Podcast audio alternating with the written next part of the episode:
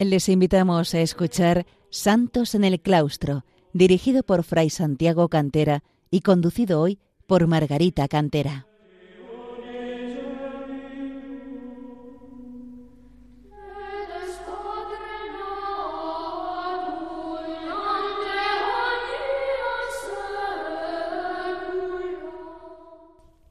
Queridos oyentes de Radio María, bienvenidos al programa Santos en el Claustro, en el que intentamos acercar a los hombres de nuestro tiempo el ejemplo de tantos monjes y monjas que a lo largo de los siglos han alcanzado la perfección cristiana, la santidad, en su vida retirada de oración y sacrificio en el claustro de los monasterios.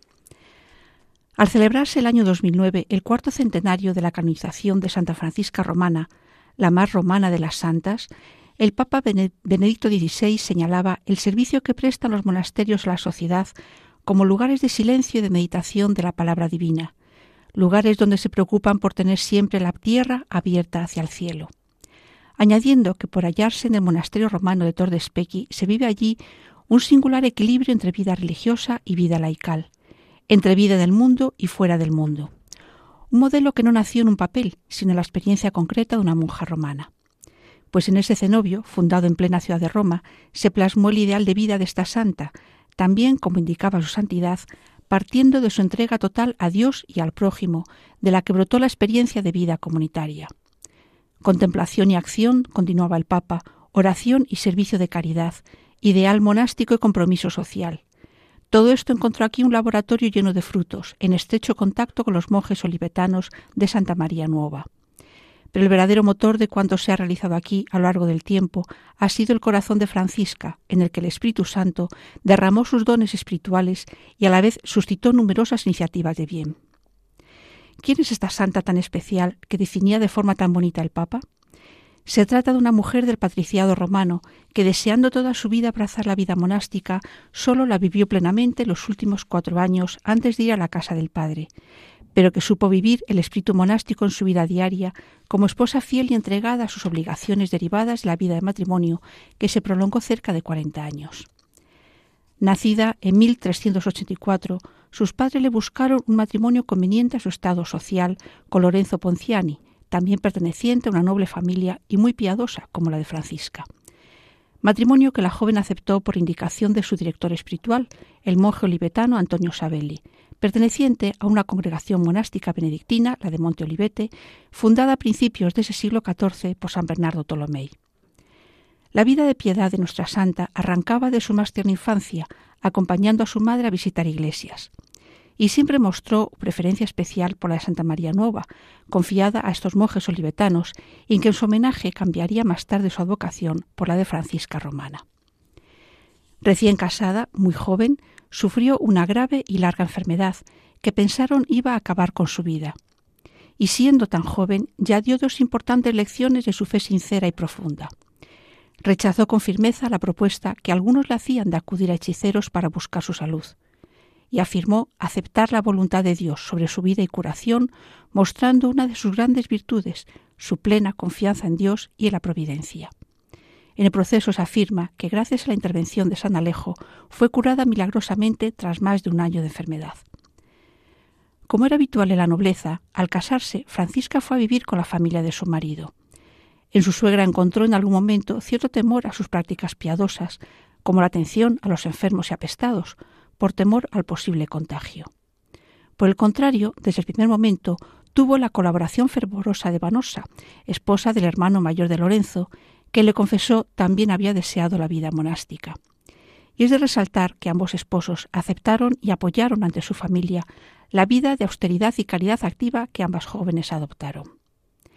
Si de momento no pudieron renunciar a todos los actos de la vida social que correspondía a su elevada posición, aunque evitaban todos los que era posible, dedicaban muchas horas a la oración y contemplación en una especie de gruta que se hicieron en un rincón del jardín o en una capilla dentro de la vivienda y si en estos actos vestían conforme a lo exigido por las normas de su posición, llevaban sobre la piel una túnica tosca de estameña.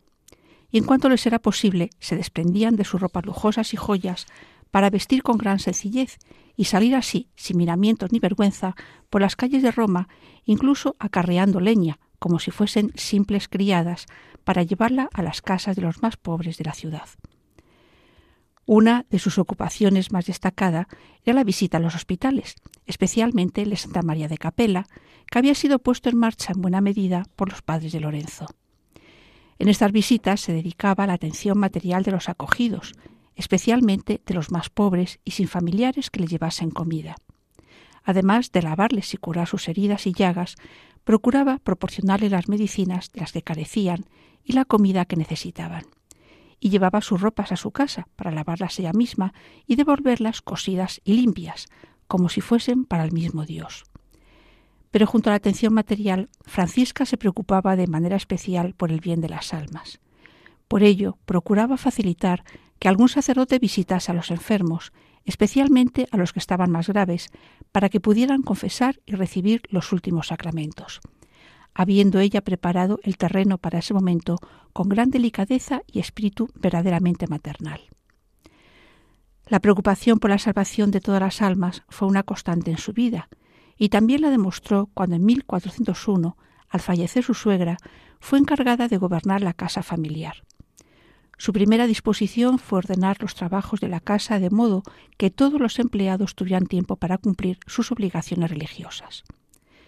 Pero la vida de nuestra santa, además de sus austeridades y renuncias voluntarias, no fue fácil y estuvo marcada por el dolor que ella siempre acogió con paciencia amor y entrega a la voluntad de Dios, para unirse más firmemente a los padecimientos de Jesucristo, tal y como ella aconsejaba. Y todo le servía también para sensibilizarse más aún hacia las necesidades de los pobres y enfermos. Su marido Lorenzo era militar en un momento de fuertes enfrentamientos en toda Europa y en concreto en Roma, dividida en dos bandos. El de los Orsini, que luchaban a favor del Papa y a cuyo servicio estaba Lorenzo, y el de los Colonna, que apoyaban al rey de Nápoles, Ladislao.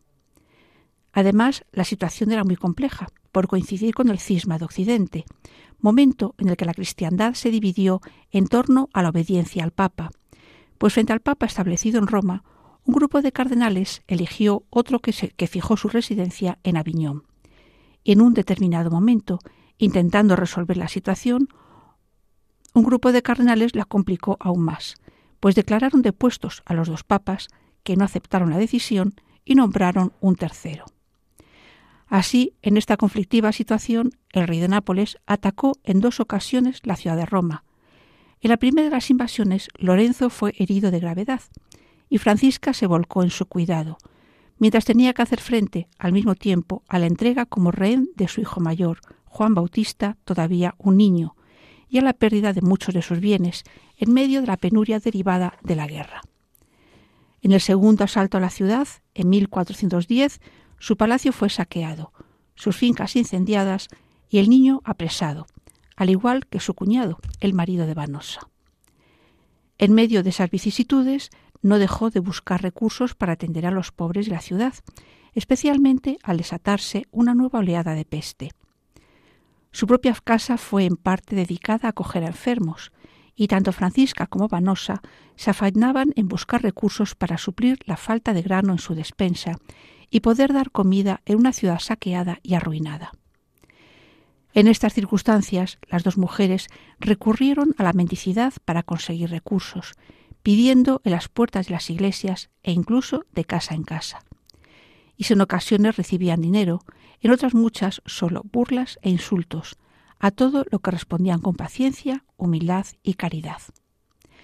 En ese momento, Francisca logró de su suegro permiso para vender sus joyas y dedicó todo lo que obtuvo a ayudar a los más necesitados de la ciudad, suprimiendo a partir de entonces todos los adornos de su vestimenta y vistiendo una simple túnica de lana, debajo de la cual portaba habitualmente un cilicio.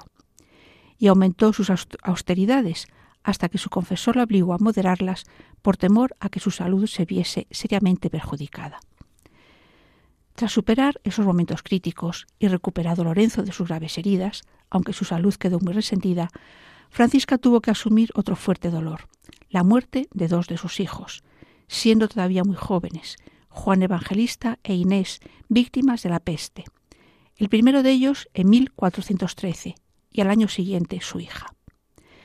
Poco antes de morir Inés, la santa tuvo una visión en la que Juan Evangelista, ya, ya fallecido, se le presentó acompañado de un ángel, en medio de una gran luz y con una expresión de inmensa felicidad. Su madre quiso abrazarlo, pero no pudo, pues era una presencia simplemente espiritual.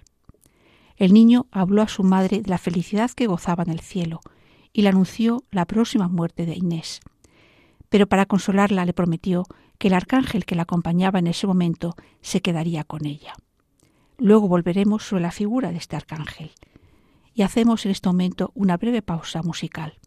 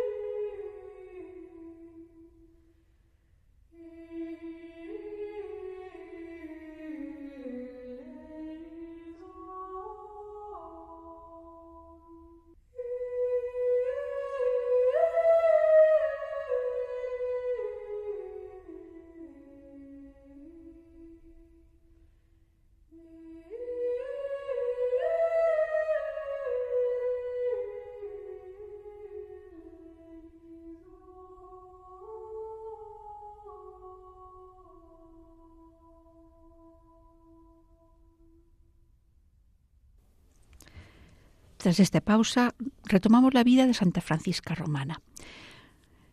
En su vida de casada, Francisca mostró siempre el deseo de agradar a su marido, estando pendiente de él y dejando inmediatamente la oración si Lorenzo la llamaba, pues afirmaba, es magnífica la devoción en una mujer casada, con tal de que no olvide nunca que su principal deber es ser ama de casa. Muchas veces tendrá que abandonar a Dios en el altar para encontrarle en el trabajo casero y no solo interrumpía la oración ante la petición de su marido, sino de otras personas o de los pobres. Sobre esto Vanosa declaró en el proceso que un día rezando el oficio de Nuestra Señora, en cuatro ocasiones cortó la antífona para atender varias demandas. Y cuando volvió a abrir el libro para continuar, la antífona estaba escrita con letras de oro como premio a su obediencia. Años más tarde la santa tuvo que sufrir otro inconveniente. Su único hijo sobreviviente, Juan, Juan Bautista, se casó con una mujer guapa y noble, pero de carácter irascible y no muy piadosa, que despreciaba incluso en público a su suegra por su forma de vida piadosa. Pero esta actitud cambió radicalmente cuando sufrió una grave enfermedad y vio cómo Francisca se vivía en su cuidado, asistiéndola con sumo cariño. Una de las preocupaciones de Francisca era la, la vida poco cristiana de muchas mujeres de Roma, especialmente de las más ricas, que vivían en medio de la frivolidad y ligereza de una sociedad decadente. A menudo rezaba por ellas, pidiendo a Dios que le indicase cómo podía colaborar a su salvación, que le dijese un medio de salvar la flor de la pureza de aquellas mujeres, semejantes a las moscas incautas que caen en la tela tejida por la araña. y en uno de sus frecuentes éxtasis oyó en su interior Ve, trabaja, reúnelas, infúndelas tu espíritu, el espíritu de Benito, el patriarca, espíritu de paz, de oración y de trabajo. Movida por esta inspiración, el 15 de agosto de 1425, día de la Asunción, puso en marcha una cofradía de oblatas benedictinas bajo la dirección de los monjes olivetanos de Santa María Nueva. Era una hermandad de mujeres laicas, sin votos ni vida en comunidad, y cuya norma de vida era la que Francisca había asumido desde hacía muchos años contemplación y oración, servicio a los pobres y necesitados, manteniendo el estado de vida que cada una de las diez primeras oblatas tenía. Tras este primer paso, en marzo de 1433, fundó el monasterio que ya he mencionado de Tordespecchi, en Roma, para aquellas oblatas que querían vivir en comunidad. Es la única congregación de oblatas con votos privados que sigue viva en la actualidad, vinculada como la primera hermandad a los monjes olivetanos. Por ello, Santa Francisca es patrona de los oblatos benedictinos. Ella no ingresó de momento en la comunidad, aunque ya sabemos que esta era su verdadera vocación. Lo hizo al, fallecer Lorenzo en 1436, estando ya su hijo Juan Bautista casado y establecido en la casa familiar. Inmediatamente al producirse el ingreso, la superiora de la comunidad renunció al cargo para que lo fuese Francisca. Su vida en el monasterio fue la confirmación de las virtudes que había desarrollado siempre, destacando la obediencia y humildad, la mortificación y la paciencia, y esforzándose en ser la mejor cumplidora de las normas para ser modelo de todas. Santa Francisca falleció el 9 de marzo de 1440, cuando tenía 56 años de edad. En cuanto se conoció la noticia en la ciudad de Roma, empezaron a llegar devotos, entre ellos muchos de los pobres y enfermos, cuidados amorosamente por ella y sus monjas. Y pronto comenzó la noticia de curaciones milagrosas producidas en contacto con su cuerpo o su sepulcro en Santa María Nueva. Las últimas palabras que dirigió a sus hermanas buscaban animarlas a mantener su vida de virtud. Amaos las unas a las otras y sed fieles hasta la muerte. Satán os atacará como me ha atacado a mí, pero no temáis nada, le venceréis por la paciencia y la obediencia. Ninguna prueba será demasiado dolorosa si estáis unidas a Jesús. Una de las cualidades que nuestra santa tuvo era conocer los pensamientos de aquellos que hablaban con ella, como demostró con el siguiente hecho que se narra en el proceso de canonización al referirse a cierto sacerdote que se admiraba de que frecuentemente viniera a comulgar. Se refieren a Francisca y su cuñada Vanosa. Entonces preparó hostias no consagradas y con ellas les dio la comunión. Sin embargo, Francisca sintió que la hostia recibida no estaba consagrada, porque no sintió la consolación acostumbrada. Francisca fue agraciada con numerosas visiones, quedando constancia escrita de 97 que ella misma dictó a su confesor. Y también tuvo frecuentes éxtasis que podían durar varias horas. Desde pequeña gozó de la presencia del ángel de la guarda, que la acompañaba continuamente indicándole cuando cometía la menor falta y que se apartaba cuando escuchaba alguna conversación profana. Así describe Santa Francisca a su ángel. Era de una belleza increíble, con un cutis más blanco que la nieve y un rubor que superaba el arrebol de las rosas. Sus ojos siempre abiertos, tornados hacia el cielo. El largo cabello ensortijado tenía el color del oro bruñido. Su túnica llegaba al suelo y era de un blanco algo azulado, y otras veces con destellos rojos. Era tal la, irradiación luminosa que emanaba de su rostro que podía leer maitines en plena medianoche. Unos años más tarde, como se narra en el proceso de canonización, Dios le cambió el ángel custodio por el arcángel que vino con Evangelista, su hijo fallecido. Este segundo arcángel era el segundo coro de los arcángeles y estaba a su derecha y lo veía de día y de noche. Su presencia, continúa la explicación, era la de un niño de unos nueve años, vestido con una túnica blanquísima como nieve. Su rostro era más resplandeciente que el sol, de modo que normalmente no podía mirarlo por lo fuerte que era su resplandor, al igual que nos pasa con el sol. Este arcángel permaneció junto a ella día y noche durante veinticuatro años. Le daba fortaleza y consuelo, y la protegía cuando los demonios la atacaban, de forma que ante un simple gesto con su cabeza y los ojos, los demonios huían al momento despavoridos. Pasados esos 24 años, Dios le cambió la compañía de este arcángel por otro ángel de grado superior, un serafín, más claro y excelso que el anterior, y más bello y fuerte para hacer huir a los demonios. Porque efectivamente, Santa Francisca tuvo también numerosas visiones de demonios que la querían tentar y golpeaban, sobre todo intentando apartarla y distraerla de la oración.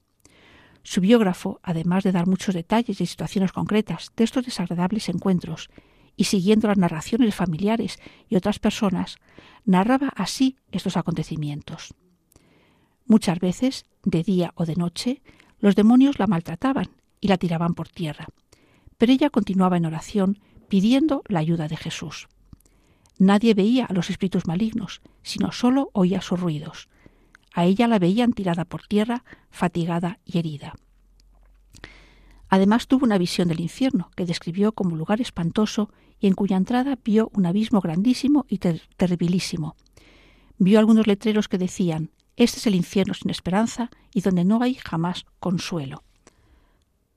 Muy interesante para nosotros es la descripción que hace la estrategia que los demonios suelen utilizar para hacer caer las almas, con una gradación para el mal que refleja un perfecto conocimiento de la psicología humana. El objetivo principal es debilitar el alma, y cuando lo consiguen la atacan con la desconfianza para inspirarla luego el orgullo, que es mayor cuanto mayor es la debilidad. Después la asedian los demonios de la carne y luego los del dinero, y cuando ya casi ha desaparecido toda posible resistencia, concluyen la tarea los demonios de la idolatría. Aleccionador para nosotros es cómo observó la santa que cuando el nombre de Jesús es pronunciado santamente, los demonios se retuercen como si estuvieran bajo espantosas torturas, mayores cuanto, cuanto con más devoción y santidad se pronuncie este santo nombre. También visitó Francisca el purgatorio, en el que dijo, no reina ni el horror ni el desorden, ni las tinieblas eternas del infierno. Allá la esperanza divina difunde su luz. Motivo por el que afirmó que este lugar también es llamado posada de esperanza. Y si es cierto que vio cómo allí las almas sufren mucho, también contempló que sus ángeles custodios las consuelan, pues permanecen cerca de ellas hasta que van al cielo, presentando ante Dios los sufragios y oraciones que sus amigos y familiares de la tierra ofrecen por ellas. También pudo disfrutar de la visión del cielo, donde comprendió algo de la esencia de Dios. En el paraíso contempló cómo las almas del cielo y los santos de la tierra están iluminados por los rayos que parten de las llagas del Señor, destacando aquellos que amaron con más profunda pureza y que son por ello iluminados por la llaga del costado. Y ella misma se vio abismada en esta llaga del corazón. Especialmente bonita es la visión del nacimiento de nuestro Señor en un éxtasis que tuvo tras comulgar. Tras nacer el niño, la Virgen, nos dice, se arrodilló y adoró a su Hijo, y dijo, Señor y Dios mío, Padre omnipotente, gracias porque me has hecho digna de tener al Hijo de Dios en mi vientre. José también se arrodilló y adoró al niño. Entonces Francisca oyó cantos dulcísimos de ángeles alabando al Señor. Y María ofreció a su Hijo al Padre, diciendo, Padre omnipotente, te ofrezco y te doy a tu Hijo, que es el Verbo encarnado, ayúdame a cuidarlo según como vos me habéis encomendado. Después lo colocó en el pesebre, y los dos animales se postraron arrodillándose con los dos pies delanteros, haciéndole reverencia. Y queriendo cubrir María a su hijo, Francisca le ofreció su propio velo, y María consintió en que lo tuviera un poco en sus brazos.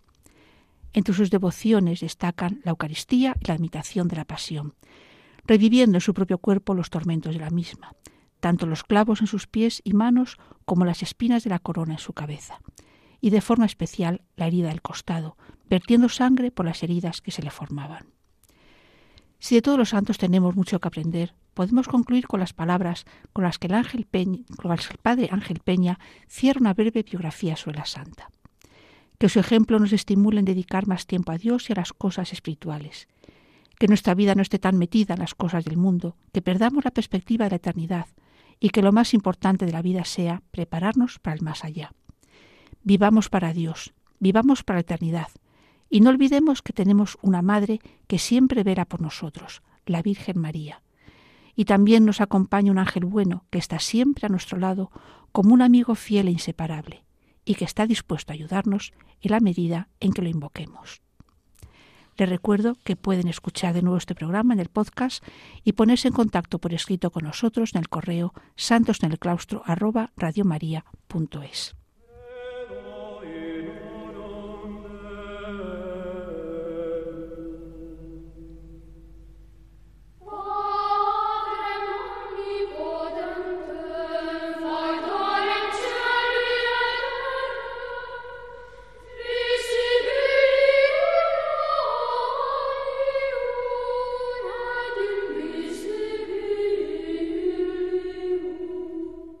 Han escuchado en Radio María Santos en el Claustro, dirigido por Fray Santiago Cantera y conducido hoy por Margarita Cantera.